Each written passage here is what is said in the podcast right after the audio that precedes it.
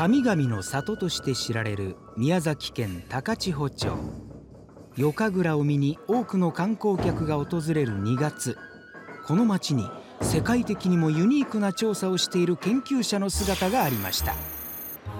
堀内史郎研究員。彼はこれまでクモアリサルといった生き物の振る舞いをフィールドに出て研究してきました。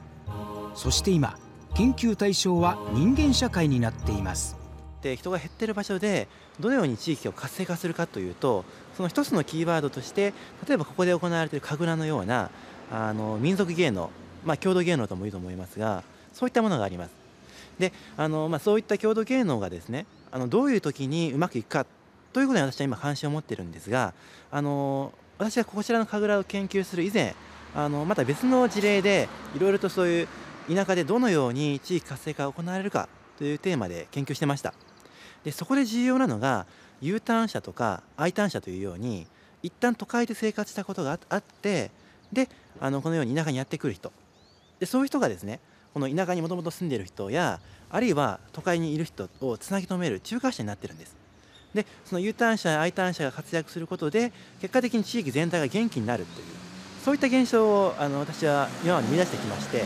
でこの高潮の神楽でもその U ターン者 I ターン者がどういうふうに活躍してあの神楽を通じてあの地域を元気づけているかそういったことに関心を持っております。人間社会という目には見えない現象を扱っている点で数理学とは一見無縁に思われます。しかし堀内研究員は数理学を用いて人間社会の複雑さを一般化して考えようとしています。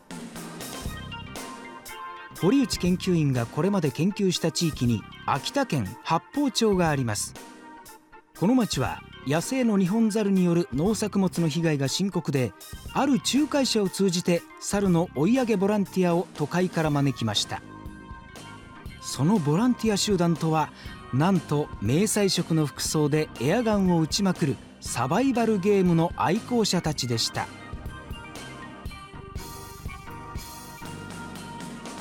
地元住民とは全くと言っていいほど価値観の異なる趣味で結ばれた都市生活者の集団。その鍵を握っているのが仲介者です。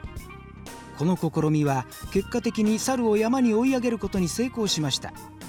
仲介者によって境界を越えた緩やかな同盟関係ができたのです。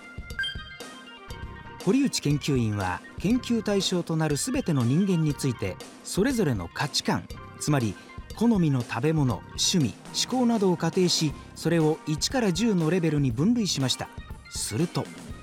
隣り合っている者同士の共通項が見えてきます。これをグルーピングしていくといくつものまとまりが出てきます。一方価値観だけでなく人付き合いの性質を表した中体戦略についても分析しました。これは集団が大きくなるかどうかの鍵を握っている要素です。このような分析を通じて堀内研究員は何を明らかにしようとしているのでしょうか。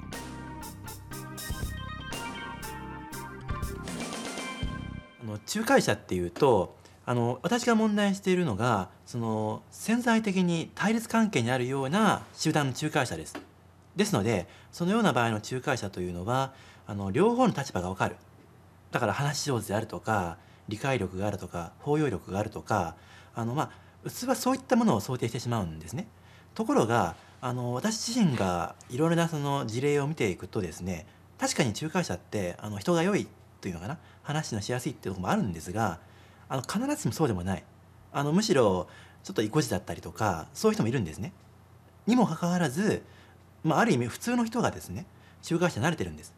とすると仲介者は非常にその素晴らしい人間であるとか英雄であるとかそういう考え方ってちょっと間違ってるんじゃないかなと。むしろそういうことではなくってですねあのその人のパーソナリティの問題ではなく別の側面が重要なんじゃないかと思ったわけです。仲介者の性格を分類すると腰の低い低調なタイプと集団間を特段の意図もなく移動しているだけのタイプの2つに分かれます。一般的には低調なタイプが良いように思われますがこのグラフは100人を対象として横軸は共通する性質の数縦軸は集団の大きさを示しています全般的に低調な性格の方がやはり集団にとっては良いという結果が出ています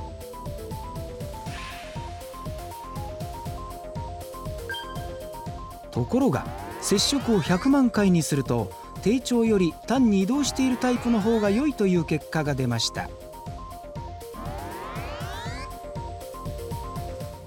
あのまあ私の場合は事例研究として都市酸素交流を考えてます。でまあ都市酸素のまあ問題はですねその今過疎で苦しんでる酸素がどうやったら活性化するかってことなんです。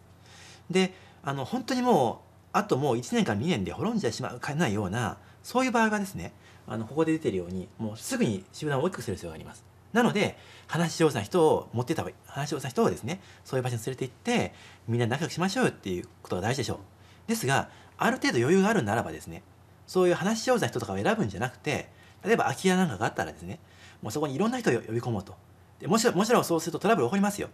でもトラブルが起こるってまだ出てくるかもしれませんよね。でもそういうことが長く続けば大きな社会が作れる。